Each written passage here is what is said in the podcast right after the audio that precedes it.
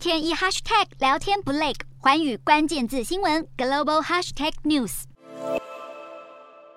I believe this is the right thing to do and something that most Singaporeans will now accept. 数千名新加坡 LGBTQ 人士身穿粉红色服饰，聚集街头，高举象征着同志骄傲的彩虹旗，请求新国政府重视国内同志与跨性别者族群的权益。而他们长年以来的倾诉，终于在新国总理李显龙二十一日晚间发表的年度国庆群众大会演说中得到了回应。即便新国政府已渐渐接纳国内的 LGBTQ 族群，但对于这一个整体社会风气还是相当保守的国家，想要完全落实 LGBTQ 权益，还是得一步一步来。这条备受争议的刑法三七七 A 条文，其实是英国殖民时期遗留下来的法律，规定从事男男性行为者最高可判处两年刑期。许多新国 LGBTQ 人士因此而遭受长期打压。不过，随着时代的演进，越来越多新国年轻人不惜遭受法律挑战的代价，挺身而出，为 LGBTQ 权益发声，才让人们对他们的态度有所转变。在李显龙总理的全国演说后，新国 LGBTQ 团体发表联合声明，赞扬政府的决定是得来不易的胜利。不过，却也对政府拒绝修法改变一男一女的婚姻制度感到相当失望。